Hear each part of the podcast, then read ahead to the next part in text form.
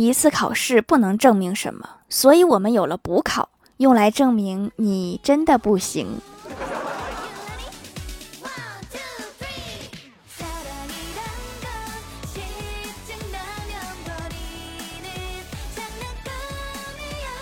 Hello，喜马拉雅的小伙伴们，这里是糗事播报周二特萌版，我是你们萌逗萌逗的小薯条。小时候看电视、电影、书籍，形容一个人穷困潦倒，都会说只能靠吃泡面度日。我就一直不明白，为什么吃泡面很惨？泡面多好吃呀！我想吃，我妈还不让我吃呢。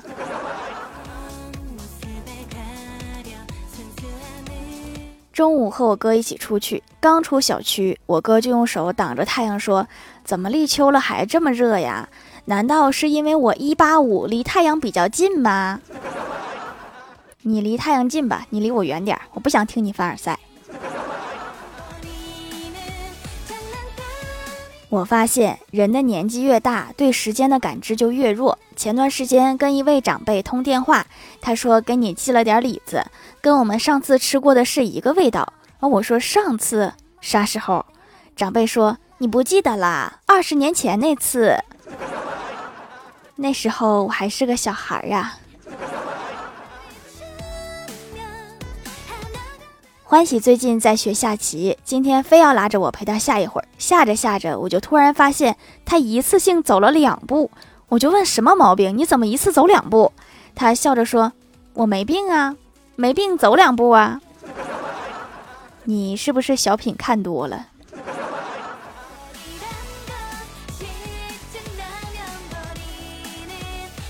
跟朋友去餐厅吃饭，吃完结账。我一算，大概是五百块钱左右。老板说四百一，欢喜说还有鱼丸和锅贴。老板怒吼四百一，欢喜又弱弱的提醒还有饮料。老板拍桌说了四百一，吓得我赶紧给钱走人。快出门了，老板的声音从背后传来，我知道自己算错了，但是我不想认错。任性啊，这样的老板多给我来几个。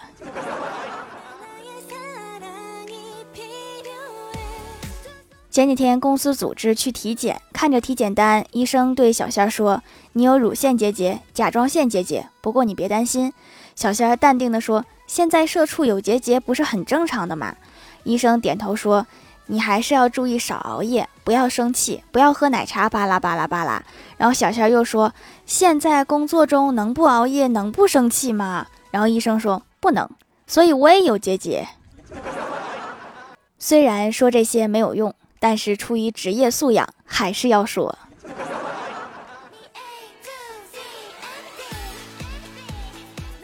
刚工作那年，领导问我对公司发展有什么看法，我说这不是月薪三千的人应该考虑的事儿。然后领导当即纠正了我的错误，他说你月薪两千六。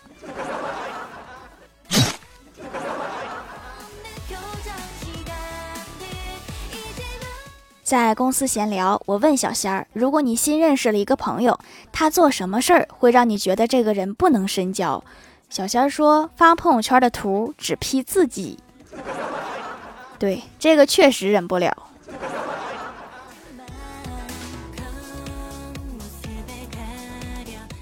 今天快下班的时候，郭大嫂打电话给郭大侠说：“亲爱的，早点回来，有惊喜。”郭大侠满怀期待的回家。郭大嫂说：“亲爱的，快来看看，看我给你做的鱼汤。”郭大侠满怀期待的打开锅盖一看，满满的一锅汤，有香菜，有大葱，有枸杞，还有一条鱼在里面游。这是一锅汤吗？这好像是一锅水。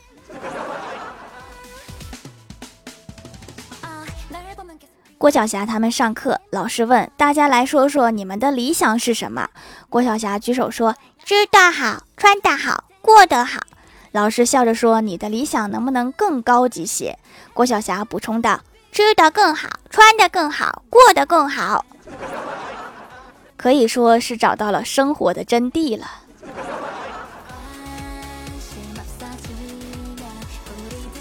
郭晓霞被带到公司来写作业，写完了让我帮忙检查一下。看着七扭八歪的字，我就开始头疼。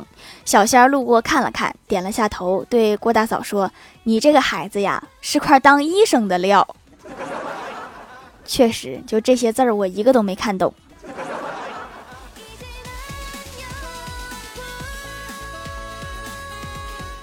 上周我在欢喜家玩，我哥突然给我发微信，上面写着“觉得我丑，请给我转五十块”，然后我就转了一百过去。我哥问：“五十就够了，你给我一百是什么意思？”我回复说：“因为欢喜在旁边也看到了，非让我把他的那一份也一起转了。”开心点，你起码得到了一百。朋友从大厂离职了，中午一起吃饭，他洒脱又平静。离开炙手可热的岗位，意味着放弃了很多。用他的话说，人生在于体验，局限在框架内，即便年薪几百万，终究会失去对生活本身的热爱。保护好家人们的身心健康，才是更重要的事。我突然觉得我悟了，人生不是财富可以衡量的。我买单之后，他开着宝马走了，我扫了一辆单车。我有什么好悟的呀？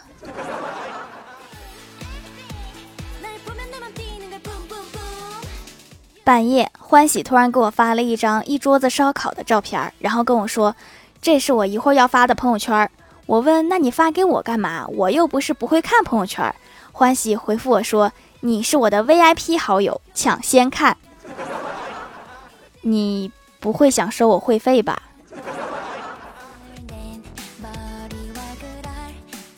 看完欢喜发的图片，我突然特别的饿，于是点了距离只有八百米的外卖，然后看着软件提示现在跑两公里了，不知道是什么意思。我尊重每个人想来一场说走就走的旅行，但是你不应该带着我的食物。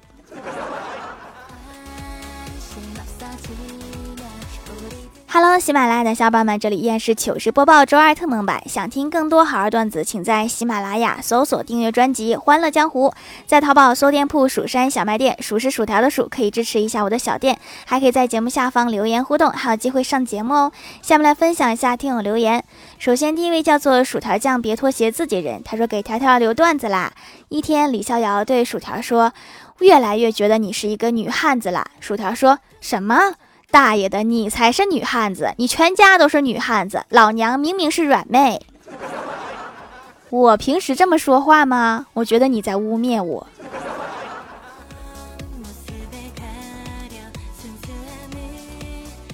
下一位叫做幺五五三七零六，他说一直在潜水，出来冒个泡，留个段子。郭大侠有一个小名叫小明。一天，郭大侠的妈妈对郭大侠说：“小明吃饭啦。”郭大侠很不乐意，说：“妈妈，我都这么大了，叫我大明行不行？”于是郭大侠的妈妈对郭大侠说：“大明吃饭啦。”其实留段子不一定非得改名，原来什么样就留什么样就行，这样改的我好懵啊。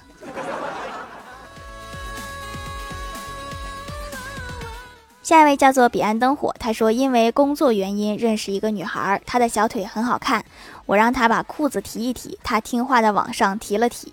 过一会儿我又让她往上提一提，她又提了提。第三次的时候她不乐意了，我这是皮鞋又不是靴子，裤腿提那么高干嘛？好好擦擦你的鞋。我还很好奇为什么会听你的，果然是工作原因。下一位叫做滴答滴答滴，他说机缘巧合认识了隔壁公司的妹子，每天素颜，皮肤还非常好，毛孔细白净，肤色也很均匀。请教他用什么护肤，他给我推荐了这家手工皂，用上了就爱上了，含有精华，可以保湿锁水，然后擦个水乳就出门啦，好方便。洗脸是护肤的第一步，清洁的好，后续的护肤品才能更好的滋养皮肤哦。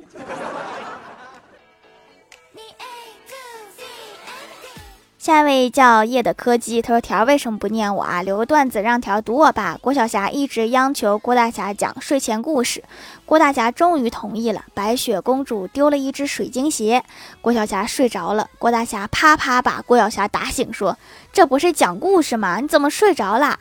王子和灰姑娘终于结婚了。此时郭晓霞已经被郭大侠用手撑着眼睛看了。条一定要读啊！好痛苦的故事啊！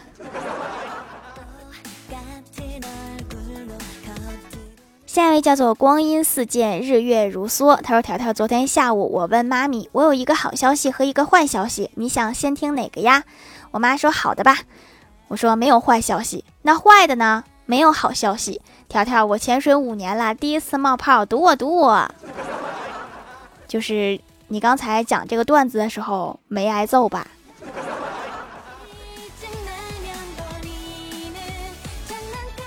下一位叫做可乐鸡腿大汉堡，他说：“条啊，我今天在电梯里看到一个小女孩拿着一个棍儿，还在那儿笑，特别瘆人。然后我就问她，我说你拿着棍儿干什么呢？然后那个小女孩抬头一看，哇的一声就哭了，边哭边说：我踢球呢。你要不是提醒她，这孩子可能就把这事儿给忘了。”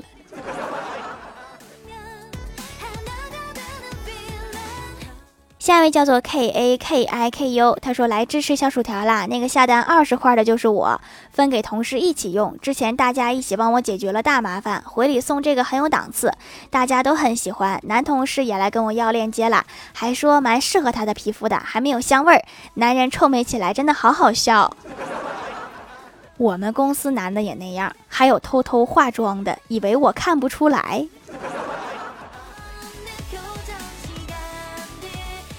下一位叫做薯条的铁粉，他说多看武术片可以瘦，因为他总说你瘦死吧，是吗？那我这就去看，有什么好看的推荐一下吗？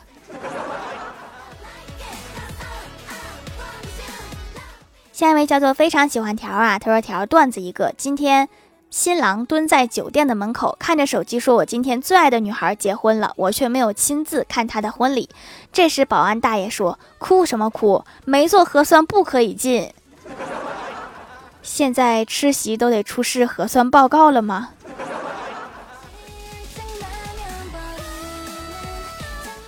下一位叫做承载，不是萌妹呀。他说：“阳光灿烂的一天，一对情侣上了公交车，他们找到座位坐下之后，女孩觉得太晒，让男友和她换位置。刚换了没多久，车拐弯了，女孩又被太阳晒着了。她推了推男友，男友于是又坐回原来的位子。可是，一会儿车又拐弯了，女孩又推了推男友，男友站起来说：‘我不坐了，我又不是向日葵。’好形象啊，有画面了。”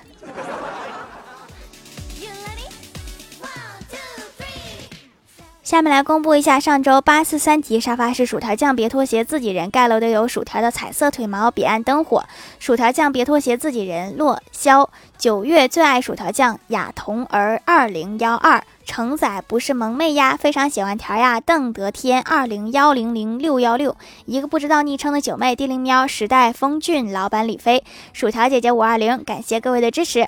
好了，本期节目就到这里了，喜欢的朋友可以点击屏幕中间的购物车支持一下我。以上就是本期节目全部内容，感谢各位的收听，我们下期节目再见，拜拜。